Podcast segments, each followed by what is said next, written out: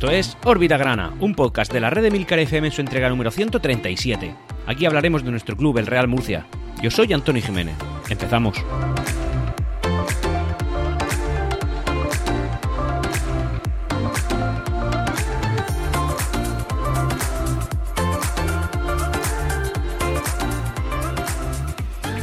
Y hola, bienvenidos a todos una semana más, una gran semana más, ¿eh? segunda jornada de liga de Primera Federación en la que el Real Murcia, pues hombre, ya no es debutante porque lo hizo la jornada pasada, pero bueno, prácticamente somos nuevos aquí. Y nos enfrentábamos a un coco de la categoría, teniendo en cuenta que de los filiales no podemos saber el presupuesto que manejan, que puede ser muchísimo, poquísimo, nada o el infinito, porque bueno, ya sabéis que representan a clubes enormes con presupuestos estratosféricos que no se manejan en esta categoría, de ahí esa, esa vertiente de gente que quiere una liga solo de filiales, en la que yo me incluyo. Bueno, nos enfrentábamos, quitando como digo a esos filiales, al equipo con más presupuesto de la categoría, que es el Intercity un equipo nacido de la nada, hecho con claros motivos económicos, que incluso tiene un nombre, en mi opinión, adaptado a tener que emigrar de ciudad en el momento que mejor les vaya a venir. No se llama Intercity de Alicante ni nada de eso, es el Intercity, el club de fútbol Intercity y ya está. Pero en cualquier caso, el Real Murcia se enfrentaba a este equipo, a un equipo hecho del dinero un club de estos nuevos tiempos que nos ha tocado vivir, pero bueno, al fin y al cabo un club eh, potente, un equipo fuerte, un equipo diseñado para el claro ascenso a segunda división en, materia, en, posición de líder, y el Real Murcia se enfrentaba a este equipo.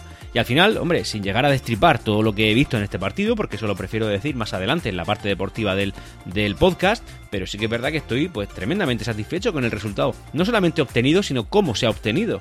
Un resultado que además, el único gol que hemos encajado, pues no ha sido un gol 100% mérito del, del, rival, sino que ha sido un gol en propia meta de Íñigo Piña, que bueno, el primer partido Regu y este segundo, pues bueno, con este gol en contra digamos que ha manchado lo que hasta, hasta ese momento estaba siendo un partido decente por su parte. En cualquier caso, no se demoniza a nadie, el Real Murcia ha ganado, eh, han mojado los que tenían que mojar en cuanto a goles y nada, y aquí estamos, eh, manejando, eh, bueno, pues teniendo cuatro puntos, que es la puntuación máxima que se consigue en nuestro grupo 2 de Primera Federación. No hay nadie con seis puntos, por tanto el que más tiene es cuatro y nosotros tenemos cuatro. Dicho esto, pues empezamos. Y cómo no, lo hacemos como ya es costumbre en órbita grana, tras cinco temporadas, pues hombre, la estructura del podcast ya está hecha, así que bueno, empezamos como digo por la parte social. Una parte social que no se ha prodigado demasiado esta semana, eso es bueno, significa que la liga ha empezado y que, y que digamos, las noticias ajenas al deporte pues empiezan a estar un poco en segundo plano. Y eso es algo que nos congratula porque significa que, que, fin, que el Real Murcia está carburando y lo está haciendo bien como institución, como club, no solamente como equipo de fútbol. Y eso es lo que nos dice, bueno, eso nos lleva a comentar unas declaraciones que Felipe Moreno, el que no sabemos si es mayor accionista del Real Murcia, eso se sabrá en el futuro, bueno, eh, dio a las 7 deportes. Eh, os recomiendo que sigáis su cuenta de, de Twitter, que es arroba las 7, 7 número deportes, y en la cual, pues, eh, oye, la verdad es que tienen bastante información, dan mucho sobre el Real Murcia, y la verdad es que, en, fin, pues creo que, que hacen una buena labor.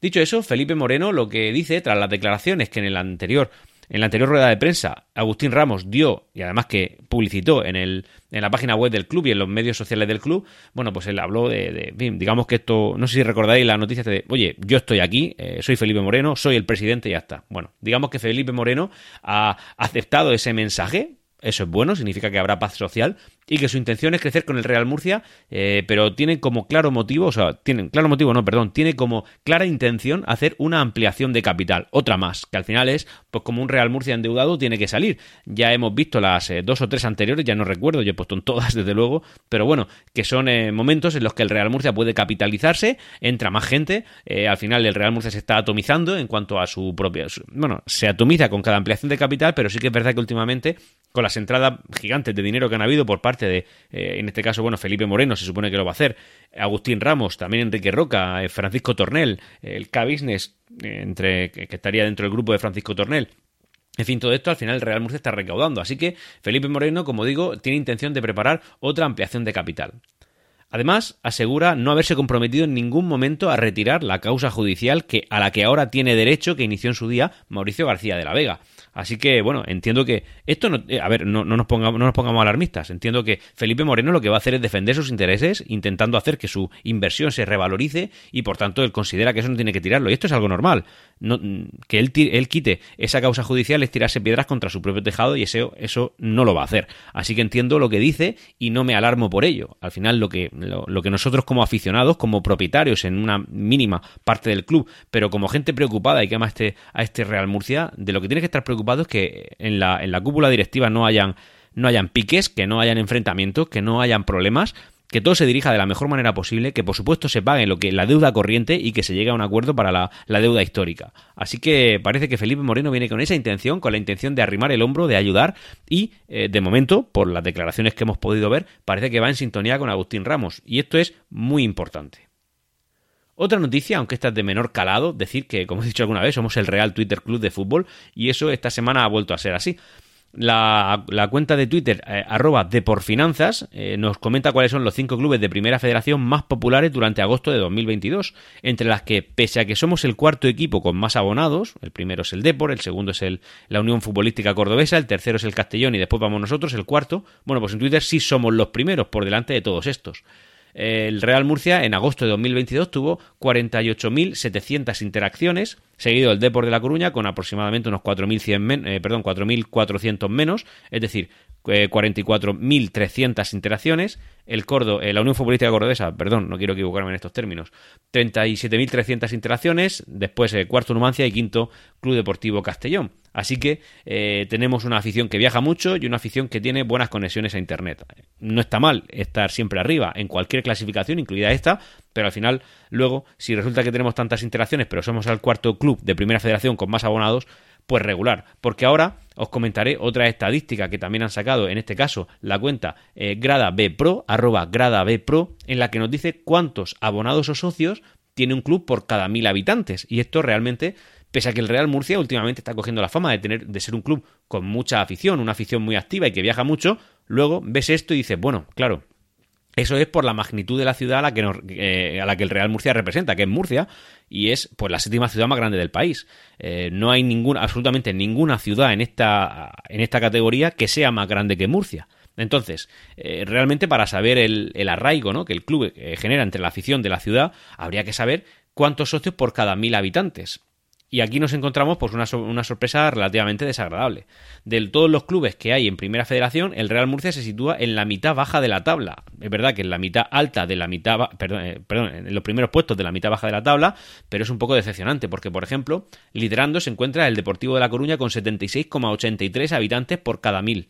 Eh, perdón, 76,83 abonados por cada mil habitantes seguido del Numancia con 75-58, Castellón 69-53, ahí hay un salto importante, ya Racing de Ferrol, la Unión Futbolística Cordobesa tampoco, porque la ciudad, la ciudad de, también es de las más grandes de la categoría y tiene 38,34.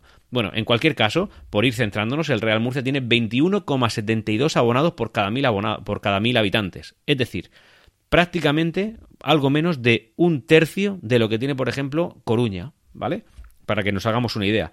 Ah, eh, entonces estos son datos que realmente nos decepcionan. Luego, evidentemente, te encuentras, pues, por ejemplo, me sorprende mucho quién es el colista, que es el Atlético Baleares, con 4,82 habitantes, cuando yo tengo entendido que el Atlético Baleares, pese a no ser el club mayoritario de la ciudad de, de Palma de Mallorca, sí que consideraba que tenía un arraigo superior. De hecho, la Unión Deportiva San Sebastián de los Reyes tiene más, 5,48. Y luego, eh, también, por, por, dar un dato que me llama soberanamente la atención, una ciudad importante como el Logroño, que tiene dos equipos.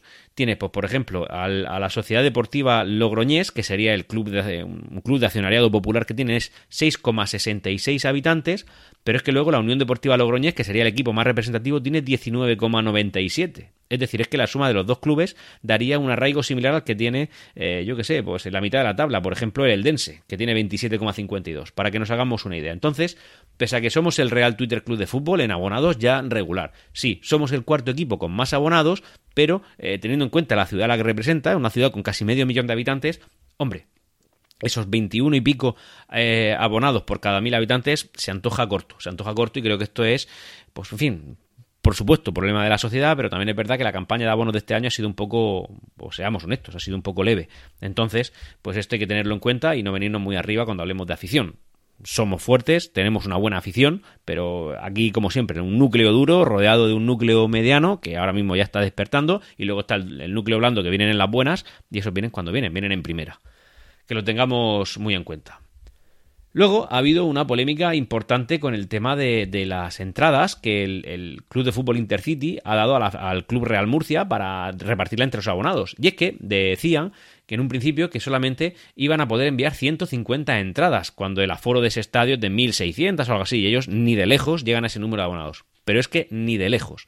Entonces, eh, el Real Murcia ha recibido 150 entradas, de las cuales 80 de ellas, si no estoy equivocado, se asignan a la Federación de Peñas Murcianistas, porque la reparte entre los eh, peñistas que van a ir, me parece correcto, al final son los fieles y son los que tienen que tener preferencia en este tipo de cosas, pero luego el Real Murcia pone a la venta las últimas 70 eh, que quedan disponibles, y resulta que eso, pues bueno, se pone a la venta una mañana, se forma una cola, y eh, ha habido polémica porque las 60 primeras la compró la primera persona que había ahí, que era un peñista también, un, peñista que no, lo, no las adquirió a través de la FPMUR, y se llevó 60 de las 70 entradas disponibles, evidentemente pues eso ha supuesto un cabreo entre los aficionados que quedaron atrás sin entrada automáticamente. Aquí han habido críticas de, bueno, de gente que ha hecho cola, de que como el Real Murcia no pone límite a la venta de entrada, desde cuándo eso, no sé, ha sido así.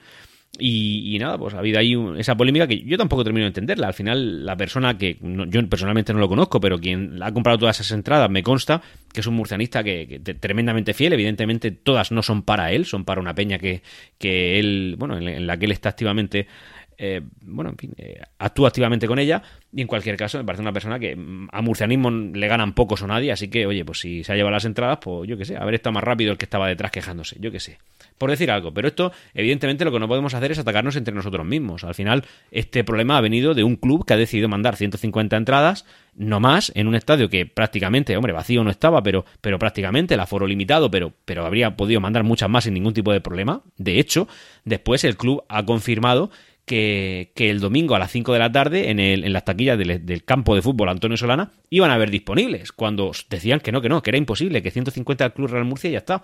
Pero luego resulta que han habido más y se han vendido más. Por suerte también una parte de la, de la, de la gente desplazada aficionada al Real Murcia ha encontrado una colina en la parte de, en una parte del estadio que sin tener que pagar entrada pues han podido ver el partido. Así que oye eso que nosotros nos alegramos. Pero en cualquier caso la polémica esta de la venta de las entradas eh, no nos ataquemos entre nosotros. El problema es de viene viene por otro lado Y ahora vamos a pasar a la sección deportiva del podcast, en la cual, bueno, pues comentaremos el partido, pero antes decir que, bueno, el Real Murcia esta semana ha jugado un partido amistoso en el Rubial contra el Águilas Club de Fútbol y un partido en el que, bueno, yo creo que no es representativo porque las alineaciones que salía, que salían, bueno, se cambiaban Claramente fue un partido de prueba, había muchos cambios, había mucha gente del filial y yo, pues hombre, no pude ver el partido porque no acudí, pero me consta que el Real Murcia no hizo un mal papel. Empató a dos, aunque el Águilas pudo haber ganado, ¿vale?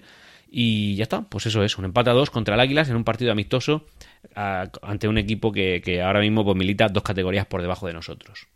Por otra parte, Boris Kouassi llega a un acuerdo con el Real Murcia para la rescisión de su contrato, así que eh, mucha suerte allá donde vayas. Parece que, por cierto, en Twitter, curiosamente, este hombre ha bloqueado a medio Twitter Murcia, a mí concretamente no, pero sí que es verdad que tiene los tweets protegidos, pero sí que es verdad que he visto por, eh, por Twitter, he detectado un montón de mensajes eh, de gente diciendo que si Boris lo ha bloqueado, y es verdad, parece que ha bloqueado un montón de gente de Murcia, así que, bueno, pues ya está, curiosidades que tiene la vida.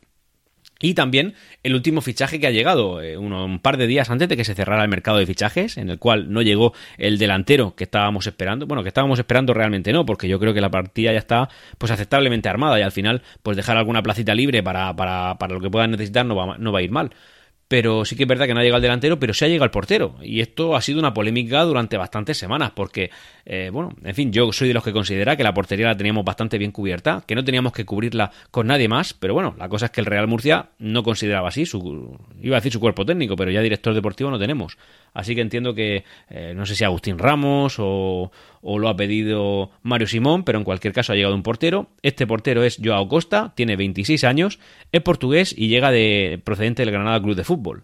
Ha militado ahí durante las últimas tres temporadas y también ha, también ha militado en las categorías inferiores del, del Porto ha jugado también como internacional en, el, en, Portugal sub-15 y también lo ha hecho hasta el sub-20 y ha militado en equipos como el Club Deportivo Mirandes, el, el Cartago Nova y ya está, en segunda división. Así que, oye, pues bienvenido. A ver, el, el, lo va a tener difícil porque la verdad es que tiene ahí dos porteros buenos con los que competir. Y en cualquier caso, pues por lo que he estado leyendo, Joao Costa no ha destacado especialmente los equipos que lo que ha estado. No digo que sea ni malo ni bueno, yo no lo conozco, ojalá sea buenísimo, pero en cualquier caso sí que es verdad que, aquí va a tener eh, algún hueso duro que roer si quiere disputar algún partido. Y ahora vamos a comentar un poquito sobre el partido que hemos enfrentado y que hemos podido ver por televisión ante el club de fútbol eh, Intercity.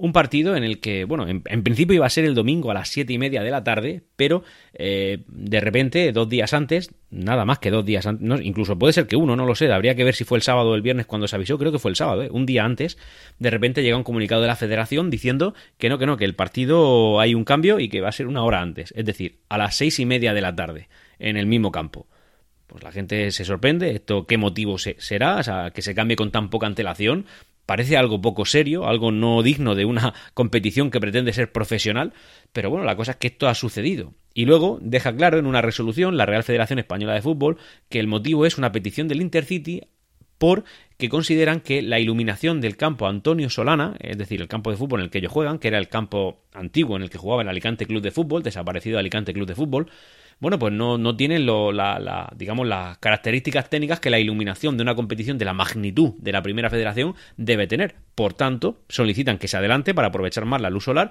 y la federación, pues, ni directamente, pues lo acepta.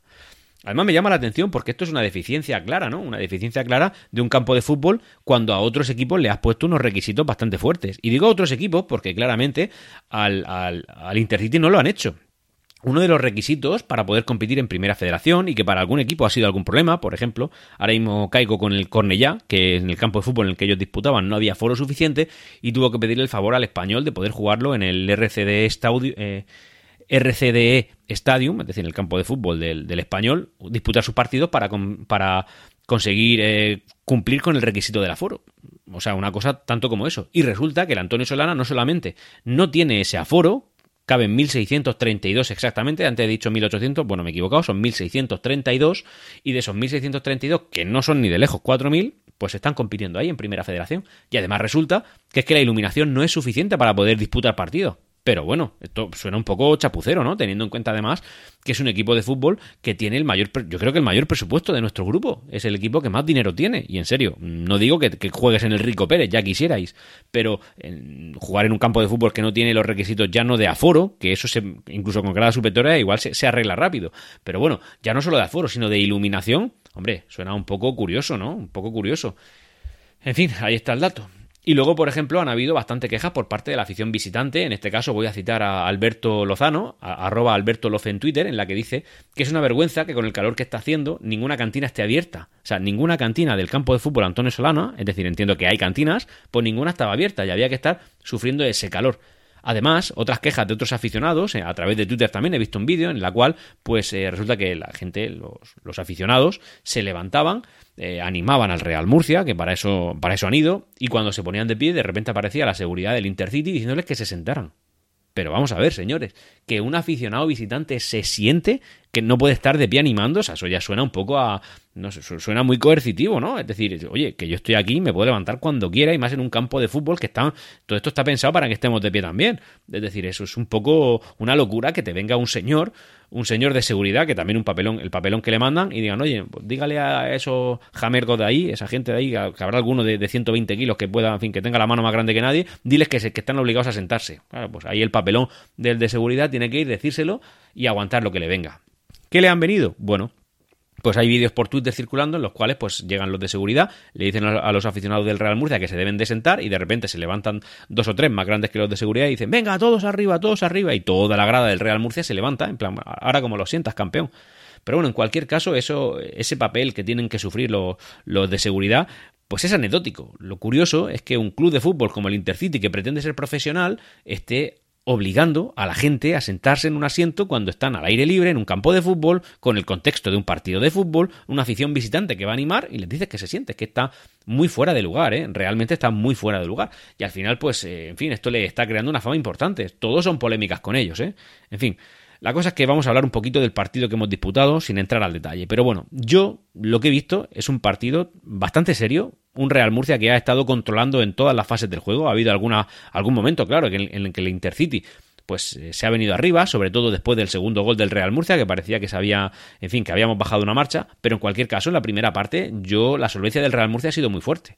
Eh, tiros fuertes, tiros peligrosos por parte del Intercity. Solo recuerdo uno que era bajo, muy escorado, muy escorado no, pero que iba muy, eh, muy al, poste derecho de la portería y al final se sale pues apenas eh, medio metro. Pero bueno, digamos que eso es lo más peligroso que yo he visto del Intercity un equipo que se presupone serio, pero un Real Murcia que lo ha sabido aguantar en su campo, o sea, es decir, a un coco de la categoría y en su campo, que ha sabido controlarlo, que ha sabido eh, mantener las distancias, que ha dominado todas las fases del juego. En algún momento quizá eh, Arnau se ha visto sobrepasado, pero, pero poca cosa. Y luego un Real Murcia que ha sido, eh, a ver, más resolutivo después del gol de penalti, primer gol de Pedro León de penalti, Después ha sido más resolutivo gracias al, gol de Pablo Ganet, un golazo pues como Pablo Ganet nada más sabe hacer, él no sabe hacer goles malos. Y luego ya pues el Intercity con un gol en propia puerta de Álvaro Piña, de perdón, de sí, Álvaro Piña, ¿no? No, de Piña, perdón, por si hay un error en este en este dato, pero bueno, ha sido Piña, eso seguro, no sé, creo que Álvaro. No, Íñigo, Íñigo Piña, perdón. La cosa es que, que, bueno, un gol en propia puerta, una pena, la verdad. Un gol también, yo no sé cómo de evitable era, pero la verdad es que cuando lo vi digo, pero ¿cómo puede haber metido eso? En fin, mala suerte hemos tenido, no pasa nada. El Real Murcia aún así estaba aguantando un poquito. Ya justo después, una doble amarilla al, al Intercity y automáticamente, bueno, pues por lo que sea el Real Murcia empezó otra vez, eh, otra vez de nuevo a conseguir el control del partido y ya, un pase muy bueno de Pedro León que manda a Carrasco, Carrasco de cabeza, muy bien visto, la verdad es que muy bien visto. Yo en medio gol se lo tengo que atribuir a Carrasco, se lo pasa a Armando y Armando, bastante resolutivo, marca un gol. Y esto, pues es un gol que viene a. Pues, yo no diría que a callar a los aficionados que pedían la salida de Carrasco y Armando, porque como yo he dicho en alguna ocasión, yo creo que el nivel de primera federación lo tienen justo, lo digo y lo mantengo, no, eso no ha cambiado, pero sí que es verdad que son equipos, son jugadores que, que te dan muchos intangibles y que, y, que, y que sienten al Real Murcia. Y eso es importante tenerlo también en casa y hay que saber valorarlo. Entonces, si resulta que estos dos jugadores han podido divertirse, han podido marcar, han podido sentenciar una, un partido que ya iba camino de la victoria y sobre todo esa visión de Carrasco muy buena, muy buena y, la resolución de Armando, bueno, pues me alegro mucho de, de, de, esa jugada y de ese gol y que disfruten porque se lo, se lo ganan. Y esto, en cuanto a la clasificación, pues nos deja una clasificación guapa. En la, en la, jornada anterior preferí no hablar de la clasificación por el tema de, lógicamente, de que con tres puntos pues no puedes hacer ya cábalas, pero hombre, ya habiendo disputado, habiendo disputado seis puntos y habiendo uno, dos, tres, cuatro, cinco, seis resultados posibles en cuanto a puntos, ¿no? Es decir, con dos jornadas disputadas puedes tener seis, cuatro, tres, dos, uno y cero puntos, ¿vale? Bueno, pues por lo que sea y sin comentar la clasificación, porque aún no nos da muchos datos, al final hay muchos, muchos puntos concentrados, decir, muchos equipos con cuatro puntos, bueno, pues no hay nadie que haya conseguido dos victorias en estas dos jornadas, por tanto, la siguiente mejor puntuación que puede haber en la categoría son cuatro puntos, es decir, un empate y una victoria o una victoria y un empate. Y nosotros estamos en ese tren. No nos dice nada, no nos indica nada, pero sí que, oye, pues esto empieza bien, empieza bien. Hay otras, hay otras temporadas que hemos empezado mucho peor y hemos acabado bien. Entonces, no me vengo arriba. ¿Cómo te vas a venir arriba, murcianista? Si tú has vivido de esto mucho tiempo y lo has vivido y lo has sufrido. No, pero hombre, lo disfruto más que si no estuviera en esa posición. Así que de momento toca disfrutar. Próximo partido también fuera de casa. Lo haremos contra el filial de la Real Sociedad, para posteriormente en el Enrique Roca jugar contra un histórico al que hace mucho tiempo que no nos enfrentamos y que ha estado en primera división no hace mucho. Uno de los pocos equipos que, como nosotros, han disputado partidos en las cinco primeras categorías del fútbol, eh, del fútbol nacional. Ya sabéis, primera, segunda, primera federación y segunda federación, porque el Numancia, señores, también es un equipo recién ascendido como nosotros. Y ya para ir terminando, pues comentar tres asuntillos que me he dejado para el final. Uno, ya sabéis que en el grupo 1 teníamos, grupo 1 de primera federación, teníamos ahí un temilla pendiente con el tema del Dux Internacional de Madrid, el equipo este madrileño que no, que sí que se pudo inscribir, pero en cualquier caso, que no pudo competir y que no se presentó en la primera jornada. Bueno, pues resulta que el, Águilas indirectamente estaba muy pendiente de este asunto porque en caso de, de, que el Dux de Madrid no pudiera competir en primera federación, tampoco lo iba a hacer en segunda federación. Por tanto, iba a ir un movimiento ahí en un movimiento importante ese movimiento importante de clubes era que, eh, bueno, pues lógicamente el Dux desaparecía de la ecuación. Parece que el Talavera subiría de segunda federación a primera federación y ahí en segunda federación quedaría una plaza libre. Esa plaza libre parece que se le ha quedado el, Cerdanyola, que es un equipo de, Cataluña, y al final el, el, Águilas pues se queda con la miel en los labios y no va a poder hacerlo. En cualquier caso, lo curioso, y además esto me llama la atención y la verdad que lo disfruto, es que el, el vicepresidente del Unionistas Club de Fútbol, equipo de primera federación del otro grupo, del grupo 1, advierte que posiblemente hayan impugnaciones si el Talavera se inscribe en primera federación, ya que el artículo 119.4 del reglamento de la Real Federación Española de Fútbol establece que las inscripciones deben hacerse antes del inicio de la competición y no después. Por tanto, la federación vuelve a incumplir sus propios reglamentos una cosa que suena un poco de perogrullo, ¿no? Es decir, quien debe velar por el cumplimiento de los reglamentos preestablecidos antes, de la, antes del inicio de la competición, pues es quien, los, quien permite los incumplimientos.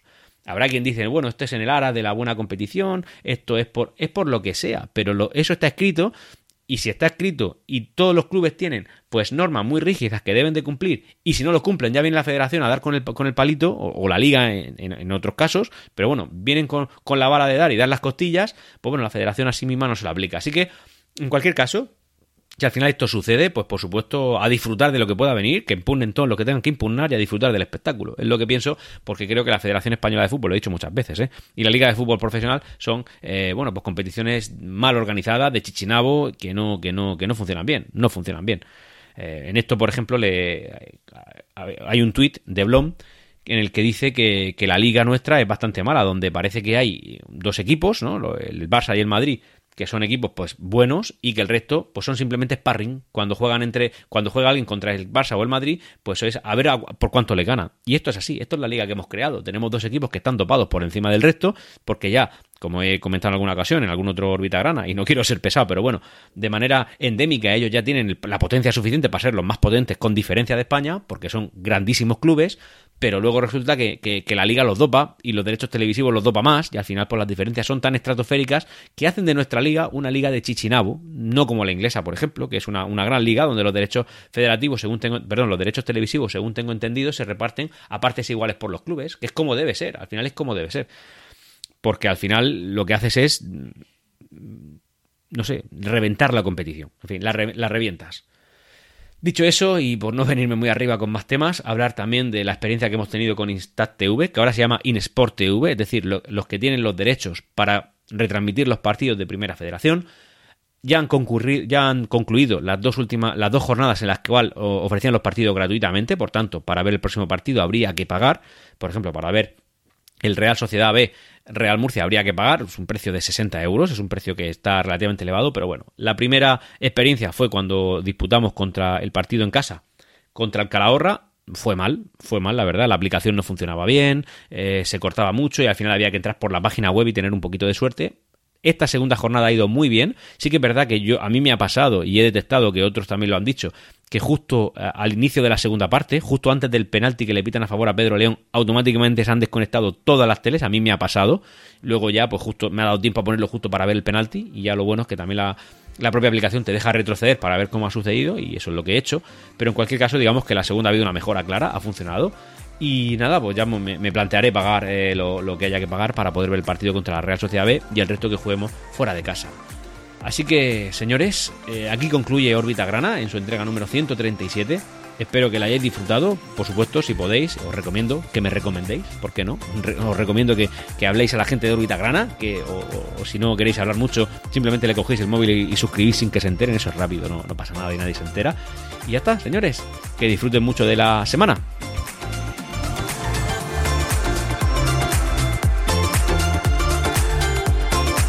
Y hasta aquí Órbita Grana. Puedes ponerte en contacto conmigo a través de Twitter en arroba Grana y también en Discord en emilcar.fm barra Discord. Hasta pronto.